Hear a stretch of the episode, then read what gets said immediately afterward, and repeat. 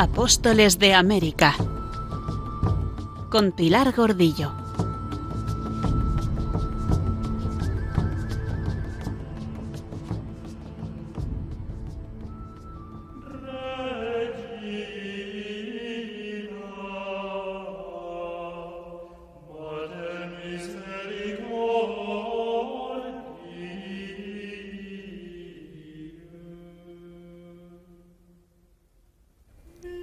De la religiosidad de la gente de mar tenemos constancia desde el primer viaje descubridor, aunque en él no fuera ningún religioso propiamente.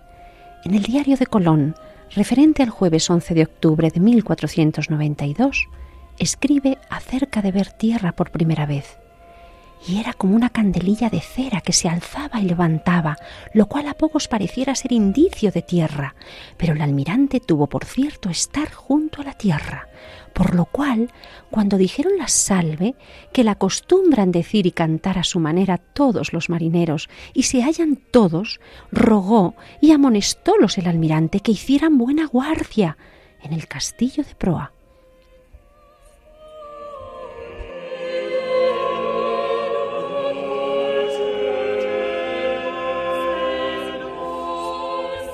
En el segundo viaje escribe, subió un marinero a la gavia y vido al poniente tres montañas juntas. Dijimos la salve Regina y otras prosas, y dijimos todos muchas gracias a nuestro Señor.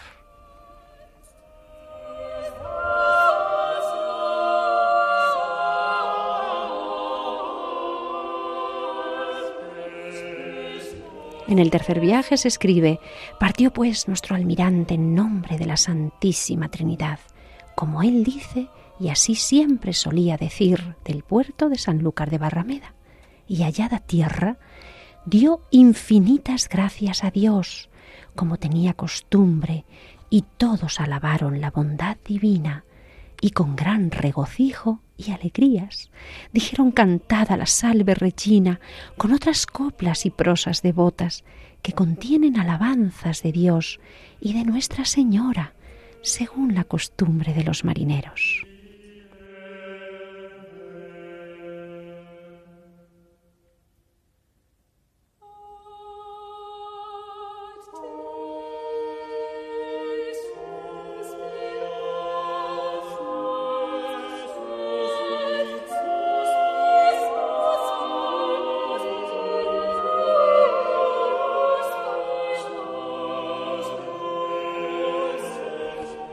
Así recordaba Concepción Hernández Díaz en su artículo dedicado a la asistencia espiritual en las flotas de Indias, la condición religiosa, muy devota y muy religiosa de los marineros que se embarcaban y que arriesgaban la vida en esas travesías sin fin, expuestos a los mil peligros de la mar, el hambre, la sed, y las enfermedades, y no digamos las poblaciones hostiles donde desembarcaban.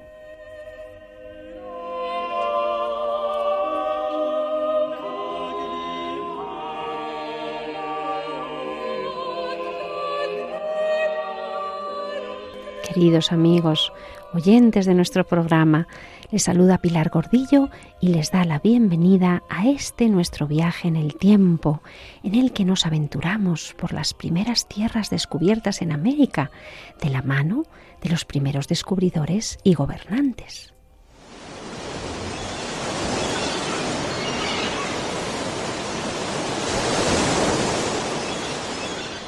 Ya habíamos conocido en nuestro anterior programa en qué había deparado el final del cuarto viaje de Colón, cuando naufragado y olvidado junto a sus hombres en la isla de Jamaica, con los barcos podridos y varados en la orilla, habían decidido enviar a Diego Méndez con Bartolomé Fiesco y seis indios en una canoa hacia la isla española para pedir ayuda.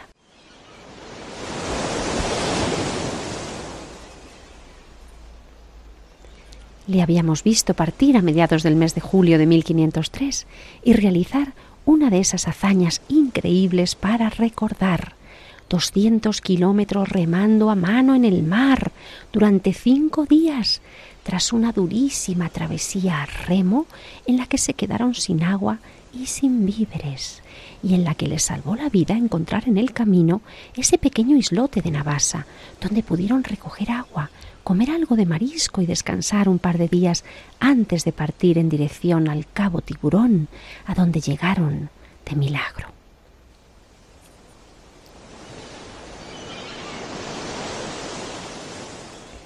Y después recorrer otros 400 kilómetros por tierra, caminando hasta la ciudad de Santo Domingo, no sin muertes en el camino y con la sensación de fracaso por la tardanza de meses en ser atendido por el gobernador, que estaba ocupado en sus guerras en el interior de la isla.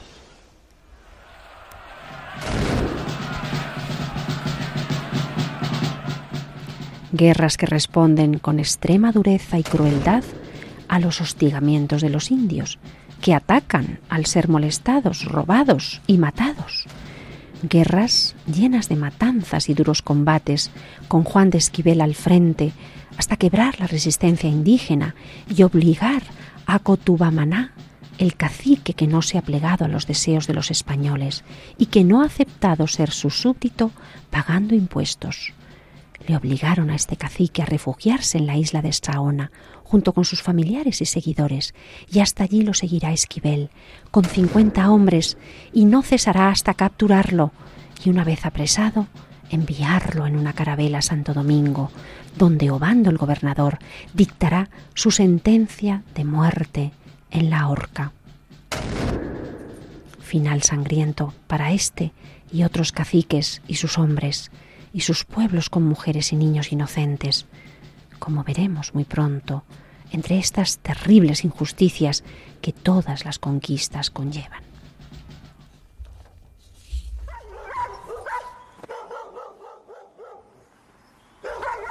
Parece que al año de llegar Obando, en 1503, esas guerras en las Indias se intensificaron porque varios perros de presa de unos españoles que estaban de caza se toparon con un grupo de indios en la selva de Saona y atacaron al jefe indio causándole la muerte.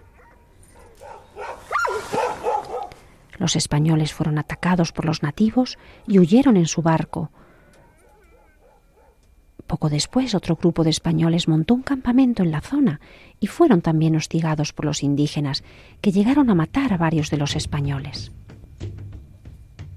Todo esto obligó a Obando a responder creando una partida de 300 hombres, entre los que estaba Bartolomé de las Casas, que será por primera vez testigo privilegiado de los horrores y de las matanzas bajo el mando de Juan de Esquivel.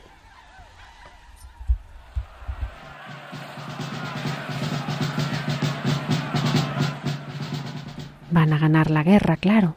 Su armamento es muy superior.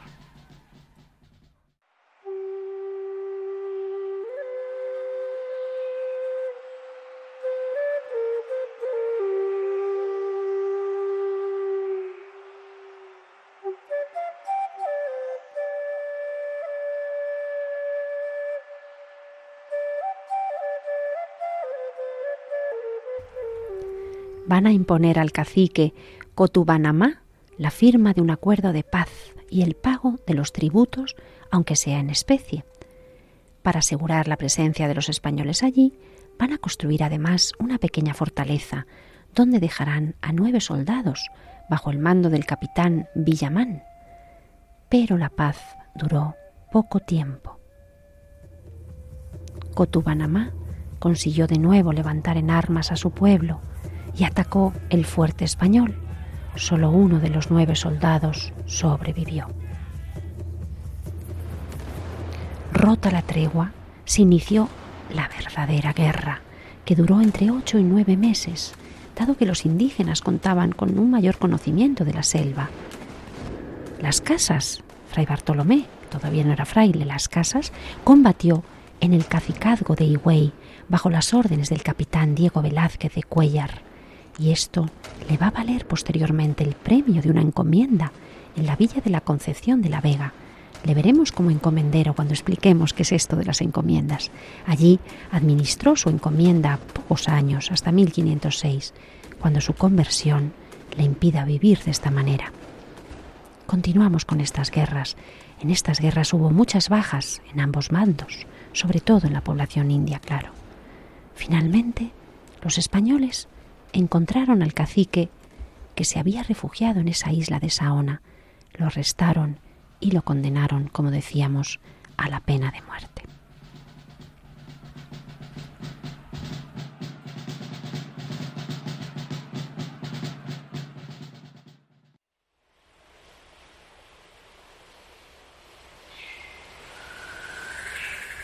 Estos taínos, apresados en acto de guerra, por tanto legítimo, fueron esclavizados y se les destinó a los más duros trabajos de las plantaciones. Estas matanzas, enfermedades por la dureza de los trabajos y enfermedades de Europa ante las que no tenían creada ninguna defensa de anticuerpos, provocaron esa reducción masiva de hombres y para cubrir la mano de obra que era necesaria, comenzó esa importación de esclavos africanos desde África a la isla de la Española. Pero en todo este tiempo que Diego Méndez ha ido en busca del gobernador Obando al interior de la isla, ¿qué ha sido de Colón y sus hombres? ¿Cómo está yendo esta estadía de meses a la espera de ayuda, sin saber qué puede pasar, perdidos en el extremo del mundo?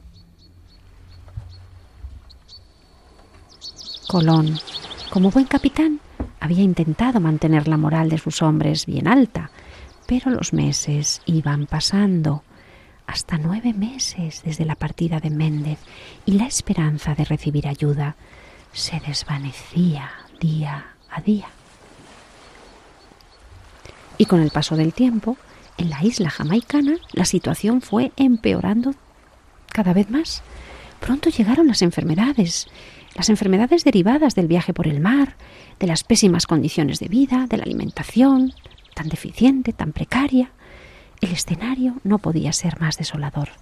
130 hombres supervivientes, refugiados en dos naves destrozadas que permanecían varadas con su ancla cerca de la costa, alimentándose pues con lo que les proporcionaban los indígenas, vegetales, más vegetales, que no les ayudaban a acabar de sanar y de robustecerse. Al menos todavía los indios les daban alimentos, les intercambiaban alimentos. Con el tiempo se cansarán y tampoco habrá comida. Y con las enfermedades llegará también la desesperanza y la irritación de los hombres.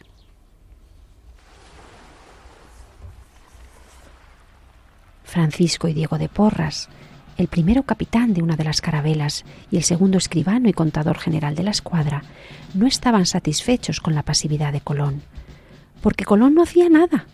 ¿Qué podía hacer? Solo esperar.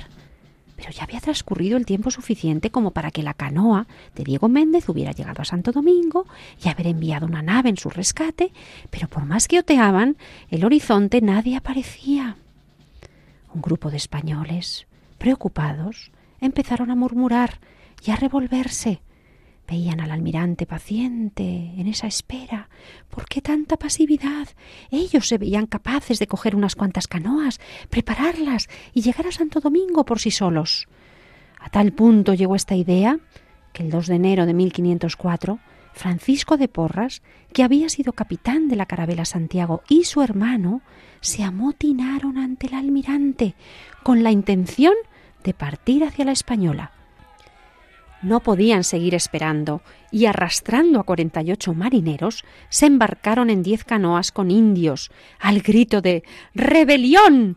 ¡A Castilla! ¡A Castilla!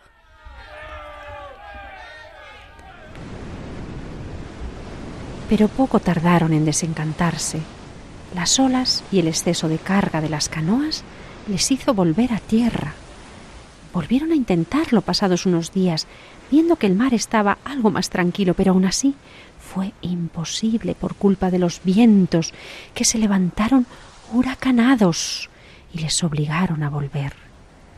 Habían fracasado de nuevo en su intento de salir de la isla. Finalmente volvieron a tierra y formaron su campamento propio al otro lado de la isla, al occidente, lejos de Colón, y pasaron por la isla, en palabras de Washington Irving, como una disoluta y feroz gavilla, como una criminal plaga dedicada al pillaje y la destrucción. Y así llegaron a un poblado indígena llamado Maima, donde, después de hacer de las suyas, fundaron su propia ciudad, que bautizaron con el nombre de Sevilla, a un cuarto de legua del lugar donde estaba Colón. Los indios, ante los abusos por parte de los españoles rebeldes, van a ofenderse, claro, y ya no les van a entregar alimentos, ni a Porras ni a Colón.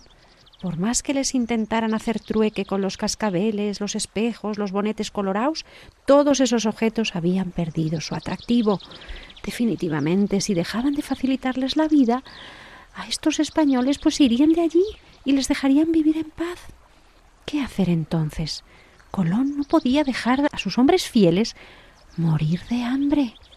Entonces se las ingenió de nuevo para convencerles de que la voluntad de sus dioses era alimentar a estos extraños hombres venidos de muy lejos, con sus ropas ajadas, sí, y sus barbas largas, y sus cabellos de color claro, sin caballos, sin armas de fuego con las que aparentar una fuerza sobrenatural.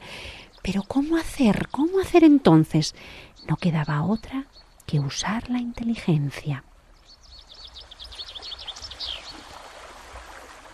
¿Cómo hizo Colón? ¿Cómo fue este curioso episodio? Pues lo que son las cosas, lo que son las lecturas y el conocimiento, que nunca están de más. Al contrario, te pueden salvar la vida, como en este caso.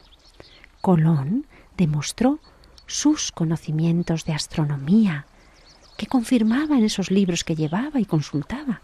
Sabía que en tres días, el 29 de febrero de 1504, se iba a producir un eclipse de luna en la primera mitad de la noche, a una hora concreta, y les dijo a los indios que sus dioses estaban enfadados por negarles la comida y que por eso oscurecerían la luna y les privarían de su luz ese día, a esa hora exacta, como signo de su ira por portarse así con los españoles, y que éste sería el primer castigo de otros mucho más duros y mortales.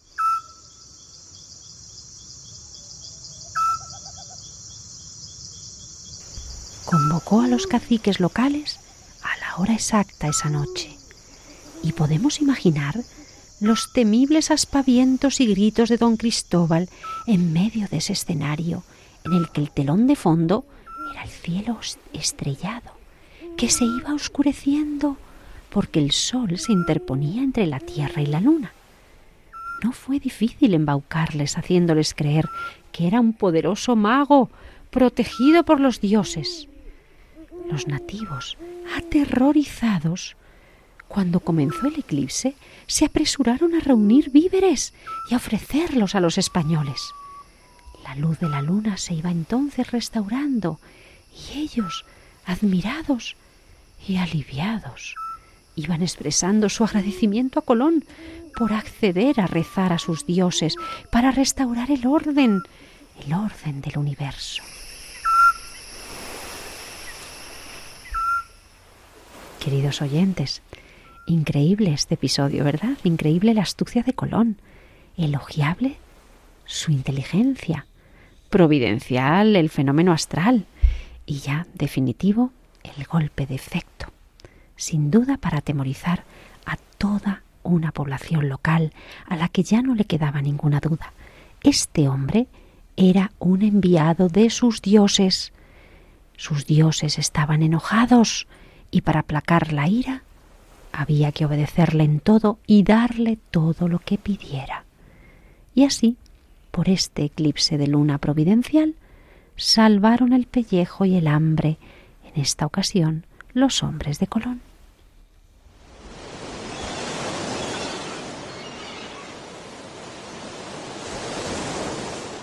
Y seguían pasando los meses, más de ocho meses desde la salida de Diego Méndez y aún no había noticias del éxito de su llegada a la Española, porque no había enviado ningún barco y ningún auxilio.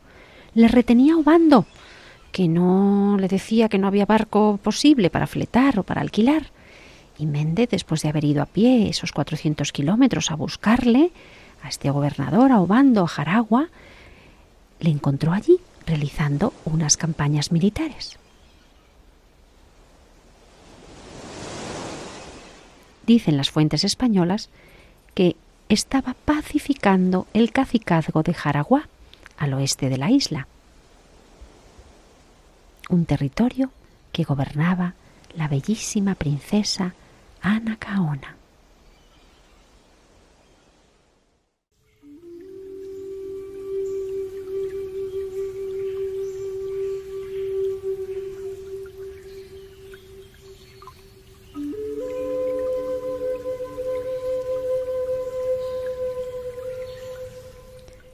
Un territorio que gobernaba la bellísima princesa Anacaona, a quien ya conocimos en anteriores programas y de la que llevábamos mucho tiempo sin hablar.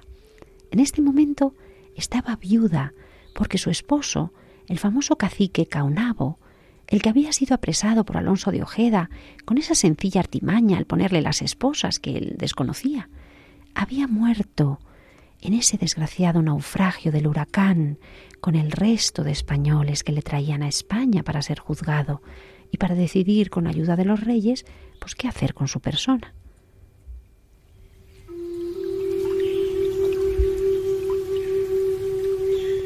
Anacaona, reina en este momento. Fray Bartolomé de las Casas dijo de ella que era una mujer prudente, una notable mujer, muy graciosa en sus hablas y artes y meneos, y amiguísima de los cristianos. Anacaona era bellísima y hacía honor a su nombre que en lengua taína quiere decir flor de oro, persona inteligente, poetisa, autora de romances que cantaban y danzaban. Su aparición ante Bartolomé Colón, según nos describen las crónicas, le dejó impresionado. Recordamos cuando apareció reclinada en esa litera que portaban seis hombres, vestida con ese tejido de algodón de colores, muy extraño y lujoso para esas vestimentas, sencillas allí, y en su cabeza esa guirnalda de flores, con tanta dignidad, con tanta gracia, como no se había visto hasta entonces. En este momento no guardaba rencor a los españoles por la muerte de su marido, causa de ese naufragio desgraciado del barco que le traía a España.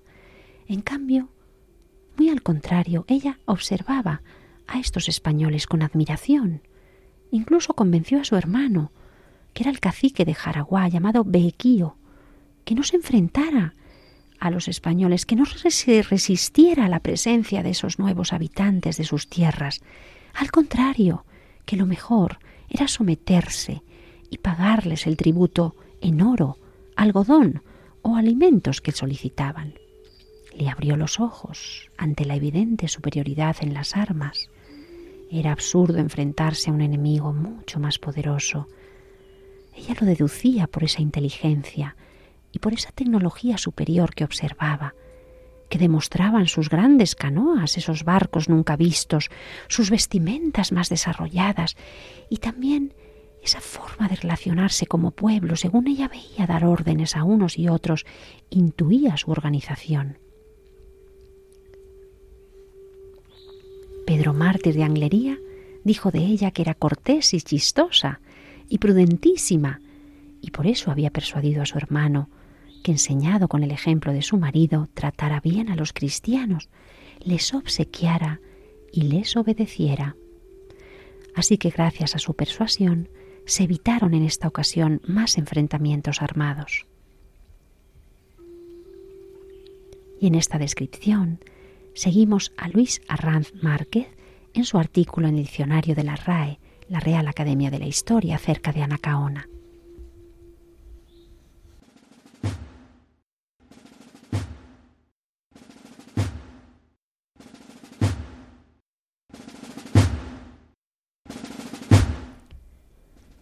Como decíamos, había evitado conflictos cuando Bartolomé Colón, tras fundar Santo Domingo, fue con sus tropas al cacicazgo de Jaraguá para someter a su hermano Bequío y obligarle a pagar ese tributo en oro que ya había impuesto Colón en Cibao y en la Vega Real.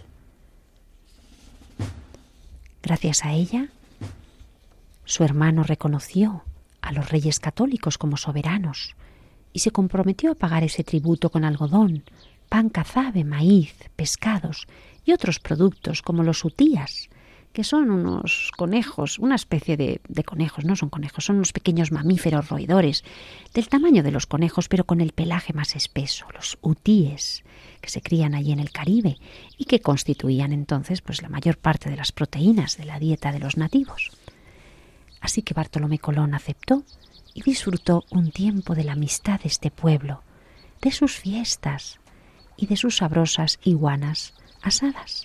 Incluso tuvo que fletar en una ocasión una carabela para poder transportar todos los productos que le ofrecieron.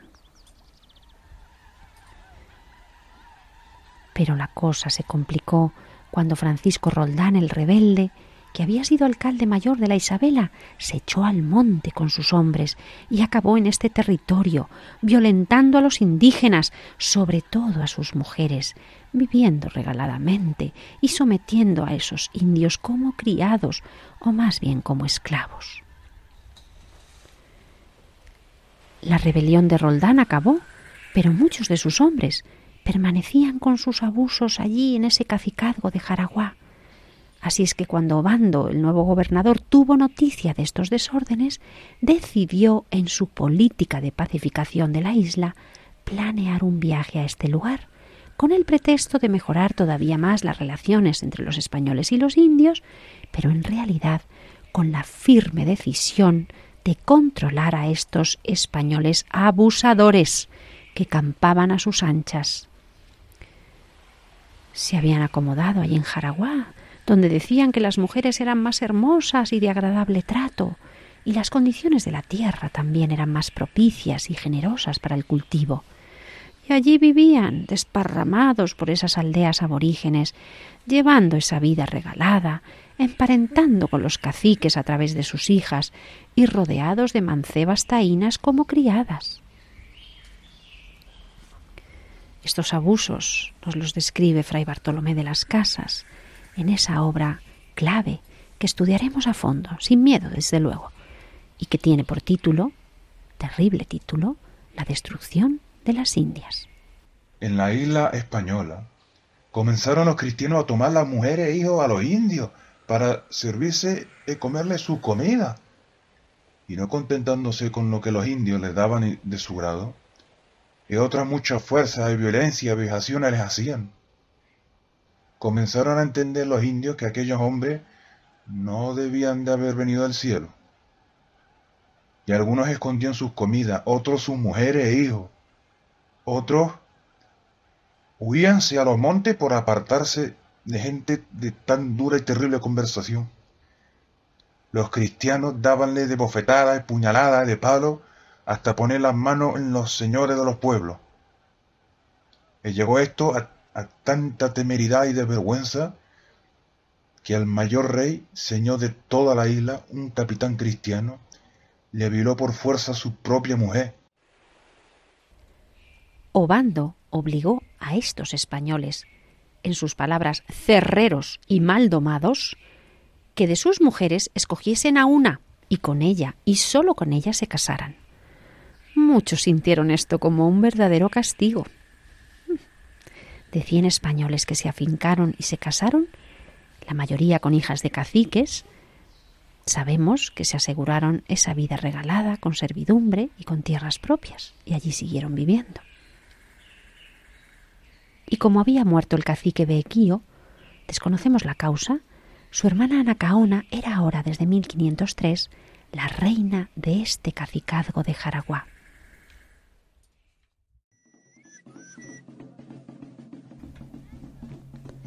Cuando Bando visitó a Nacaona, ésta le recibió con bailes y fiestas, tal como había hecho años antes a Bartolomé Colón, reuniendo por cierto a muchos caciques y principales de la zona.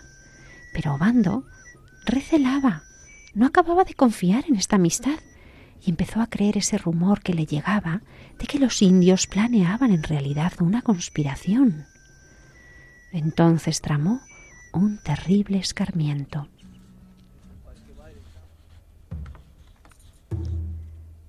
Fingió corresponder a los honores con que fue recibido invitando a Nacaona y a los demás caciques a presenciar un acto militar en su honor desde un caney, que es como una casa grande de madera cubierta por paja.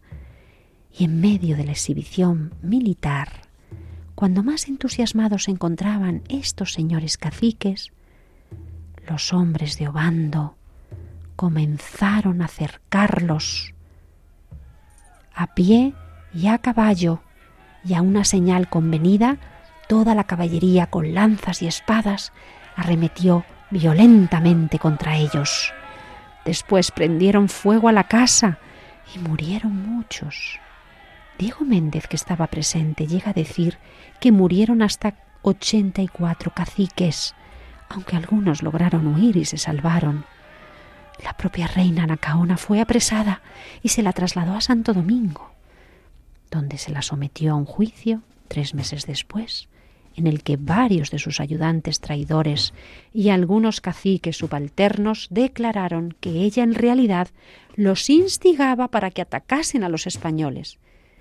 Y ante esta declaración, Obando la declaró traidora, culpable de conspiración, y la condenó a morir en la horca, en la plaza pública.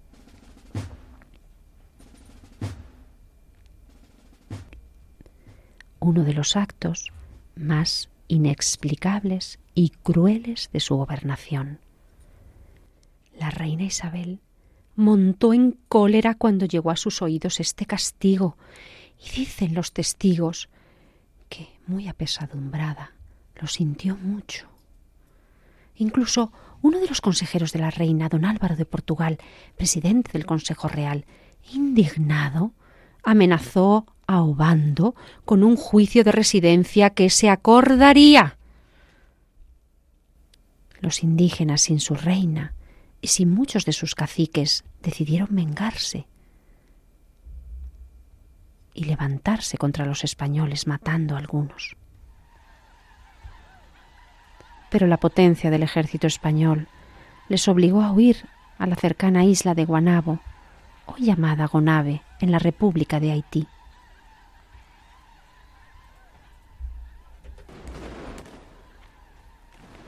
No olvidemos que Obando había recibido una triple misión restablecer el orden, fundar poblaciones y pacificar el territorio. Y eso es lo que está cumpliendo con esta rigidez. La ley es su arma y la esgrime con energía ciega y con la ley en la mano procesa a los anteriores gobernantes y a los rebeldes de las revueltas pasadas, y apoyándose en la ley, rechaza amparar a Colón cuando éste le pide refugio. Su desconocimiento del mar y de los signos que anuncian las tempestades le ha costado a España treinta barcos, los más ricos tesoros y las vidas de demasiados hombres. Larramendi analiza en su obra Estrategia de la implantación española en América el comportamiento del gobernador Obando, quien continúa en su vigoroso gobierno cumpliendo la misión de poblar y pacificar la isla. Ha reforzado las ciudades de Santo Domingo, Santiago, Concepción y Bolao. Ha fundado en lugares bien elegidos los pueblos de Santa María de Yaguana, Salvatierra de la Sabana, Yáquimo, San Juan de Managua, Azúa de Compostela, Puerto Real, Lares de Guabo y otros lugares donde va a concentrar la guarnición española para garantizar la mejor defensa. Ha acabado con el bandolerismo de los aventureros y ha sofocado con mucha dureza cualquier conato de rebelión india. Su método es implacable, militarmente implacable. Constituye columnas formadas por 300 o 400 soldados a pie y 50 o 60 a caballo y con este núcleo ataca por sorpresa, preferentemente de noche, los poblados adversarios, apenas organizados, destruyendo las casas y persiguiendo con patrullas ligeras de caballería a los supervivientes que intentan huir. Su conducta va a ser censurada por los religiosos. ¿Cómo no?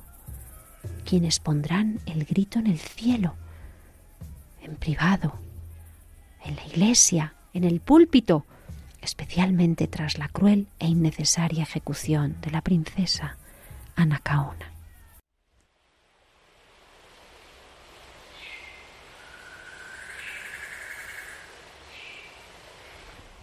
Pero volvamos al relato y volvamos al rescate de Colón y sus hombres, porque Diego Méndez, que ya ha recorrido la isla a pie para encontrar al gobernador Obando, le ha pedido un par de naves. El comendador, con la excusa de que no hay naves disponibles, ha ido retrasando la entrega de estas naves, y para muchos esa reacción totalmente incomprensible hará que siete meses después los supervivientes del cuarto viaje colombino sean auxiliados. Algunos dicen que al fin se decidió hacer algo, cuando, muy insuficiente desde luego lo que hizo, pero cuando desde el púlpito algunos religiosos empezaron a denunciar su conducta abiertamente. Estamos en un, en un momento muy delicado. La desesperación volvía a apoderarse de los hombres que estaban con los rebeldes porras. Entonces, para fortuna de todos estos, la providencia actuó y una tarde de uno de los últimos días de abril de este año de 1504 apareció una carabela en el horizonte. Era el carabelón de Escobar que se acercaba. Entonces se vivió uno de esos momentos de euforia indescriptibles. La alegría estalló entre estos pobres hombres hambrientos, enfermos, necesitados, verdaderos náufragos sin futuro significaba que Diego Méndez había conseguido llegar a la Española y enviaba esos auxilios prometidos. Todos se apiñaron en la playa para acercarse al barco, pero a medida que se acercaban, veían que el barco era pequeño para embarcarles a todos y que fondeaba a distancia. Se mantenía a lo lejos. No quería acercarse para que nadie subiera a bordo. Solamente llegaba a la orilla el bote del capitán, el que había llevado a Colón un cerdo asado, algo de vino y los saludos del gobernador. Provisiones ridículas, más en señal de buena voluntad que verdadera provisión para sobrevivir. Esta nave estaba claro que no venía de rescatarles, venía a dejarle una carta del gobernador de las Indias, disculpándose por esa tardanza debido a la ausencia de barcos disponibles y prometiendo un futuro rescate. El barco se llevó la respuesta de Colón solicitándole de nuevo ayuda.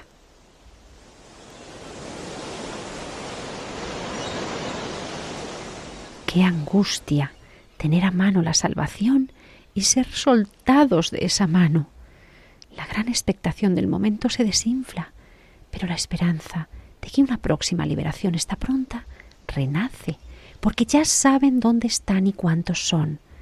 Méndez ha llegado a Santo Domingo, esto es lo importante, así que en cuanto pueda armar un par de naves, pasará a recogerlos. Tras la llegada de esta carabela trayendo la carta de Obando, Colón intentó volver a negociar con los sublevados para que volviesen bajo su disciplina, prometiéndoles el perdón y una pronta salida de la isla. Pero ellos volvían a desconfiar del almirante y de sus promesas. Otra más, pensarían, Así que no cedieron y se negaron a rendirse y a someterse. Colón entonces ordenó a su hermano volver ante los rebeldes y atacarles para que depusiesen su actitud.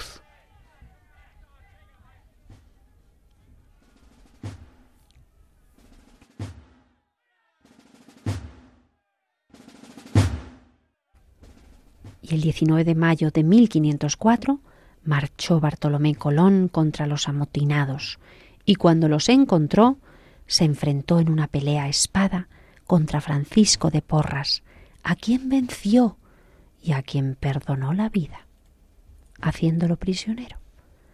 Esta fue la primera batalla entre españoles en el Nuevo Mundo, ante la atónita mirada de los indios. Con la captura de Francisco de Porras, los demás hombres huyeron y se dispersaron por la isla, pero tuvieron que terminar acercándose al asentamiento de Colón para sobrevivir y tener una mínima oportunidad de salir de allí, rindiéndose previamente, claro, y solicitando el perdón al almirante.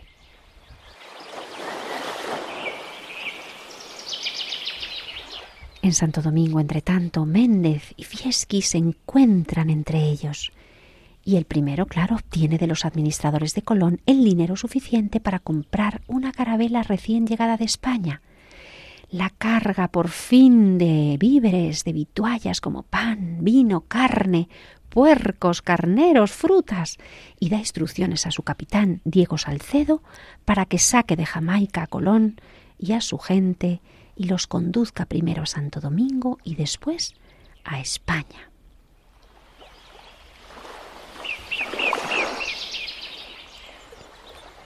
El gobernador Obando, ante tales medidas, va a fletar otra pequeña carabela y la va a poner también a las órdenes de Salcedo, entregándole una confusa carta de saludo y disculpas para el almirante.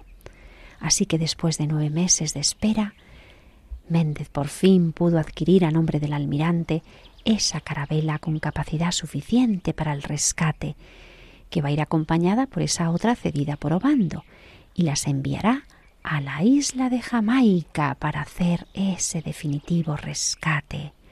Así que por fin el 29 de junio arribarán a las costas de Jamaica, esta vez sí, para subir a todos los hombres de Colón a bordo.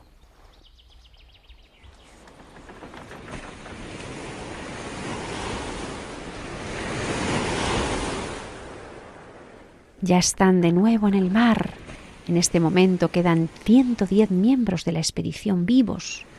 Pero el camino vuelve a hacerse largo, porque van a tener que detenerse muchos días en la isla Beata, porque hay vientos y corrientes que les impide continuar la navegación a Santo Domingo.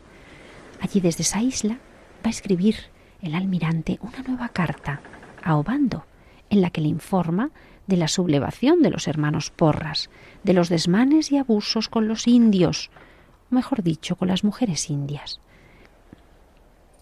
Y le contará que llegando a Jamaica la gente que traía le hizo juramento de obedecerlo hasta la muerte, pero que éstos no cumplieron su palabra, porque se le alzaron, es decir, se le rebelaron, causando mucho daño a la población y a la autoridad del almirante, y después de esparcirse por la isla robando y abusando brutalmente de los indios y de sus mujeres, le seguirá contando.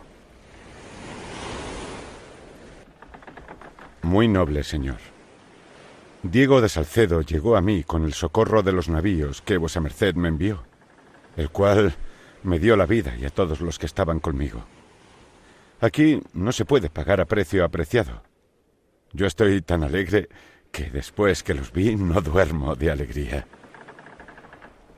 Y sigue la carta escrita el 3 de agosto de 1504 en la isla Beata cuando iba desde Jamaica a la Española, contándole que los porras volvieron a Jamaica y me enviaron a mandar que les enviase lo que yo tenía, so pena de venir por ello a mi costa, y de hijo y de hermano y de los otros que estaban conmigo, y porque no cumplí su mando, pusieron en obra ejecutar la pena.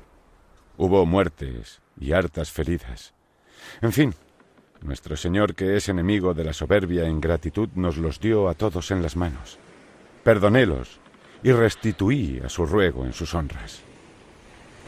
Sabemos por las fuentes que además en Santo Domingo Porras será liberado por el gobernador Obando, pero a pesar de todos estos beneficios inmerecidos, pasó oscuramente el resto de su vida. Y seguirá diciendo Colón a sus altezas, para que sepan la verdad de todos, que la sospecha que de él se ha tratado, se ha dicho, de matar a mala muerte, es falsa mas Diego de Salcedo todavía tiene el corazón inquieto. Su intención fue muy sana y por eso se maravilla. Y con estas palabras se despide Colón. Su noble persona y casa, nuestro Señor guarde. De la Beata a donde forzosamente me detiene la brisa, hoy sábado a 3 de agosto. Faré, Señor, vuestro mandado. El almirante. Las dos naves van a tardar más de dos semanas en recorrer el espacio de Jamaica a la Española, ese trayecto que en la canoa Méndez atravesó en apenas cinco días.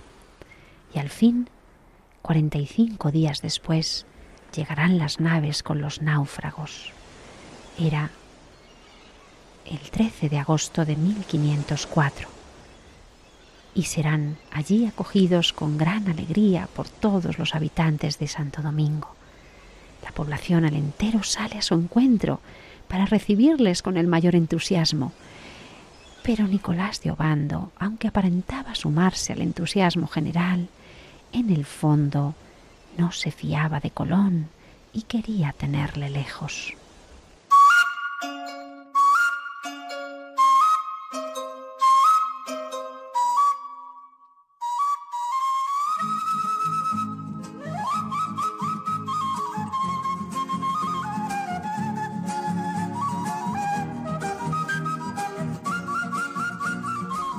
Este fue el final del cuarto y último viaje de Colón por el mar Caribe, un viaje en el que el grumete Antonio de Alaminos acabó pilotando en buena parte y explorando gran parte del Caribe occidental.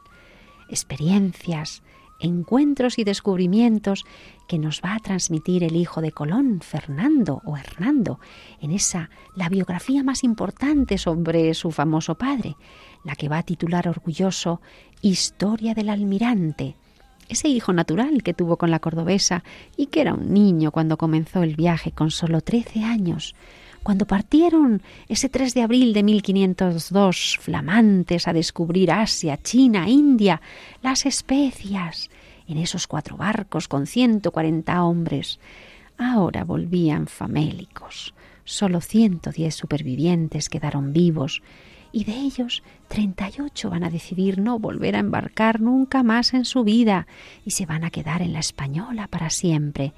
Y en cambio serán 72 los que decidan regresar a España para volver a su vida anterior.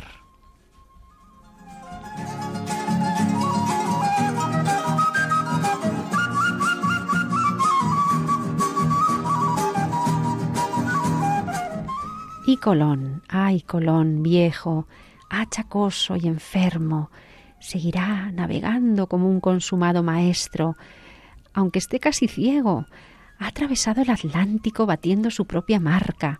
En este su último viaje ha manifestado sus virtudes y defectos habituales a los que ya estamos acostumbrados. Es un explorador prodigioso, obcecado por encontrar el paso al mar de las Indias, y no ha descansado hasta agotar la resistencia de los navíos. Ha despreciado incluso las riquezas que se le ofrecían en las costas de Veragua, pero como gobernante y jefe militar, como siempre, no ha sabido imponerse cada vez que ha tocado tierra, no hay más que acordarse de lo sucedido en Río Belén y en Jamaica, cuando sus medidas pues, provocaron la indisciplina entre los hombres y la hostilidad en las poblaciones indígenas. Pero le ha salvado el enérgico carácter de su hermano Bartolomé y la capacidad de uno de sus hombres, el héroe Diego Méndez, cuyas hazañas han sido increíbles, derrochando a raudales iniciativa, ingenio, audacidad y lealtad inquebrantable. Gracias a él y a otros de la misma madera, el viejo almirante está regresando al fin a la española para ser testigo de un modo de gobernar muy poco parecido al suyo.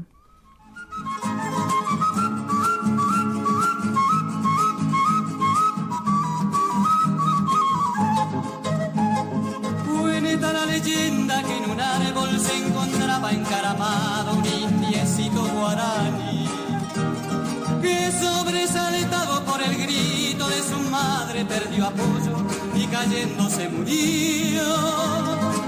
Y hasta aquí, queridos amigos, alcanza nuestra travesía su jornada.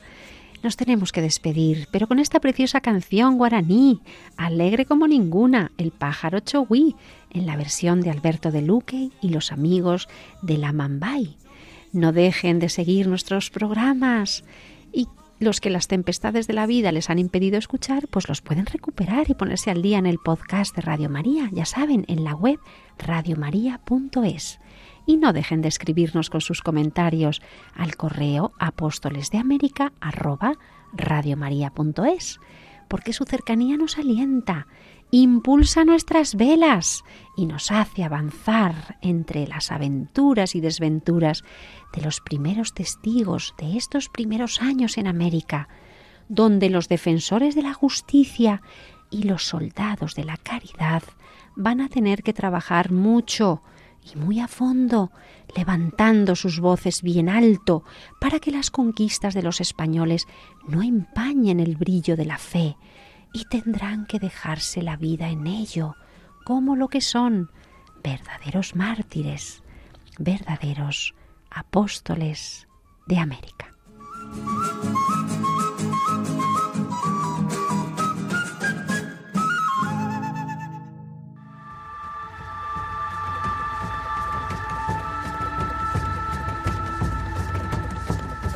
Apóstoles de América con Pilar Gordillo.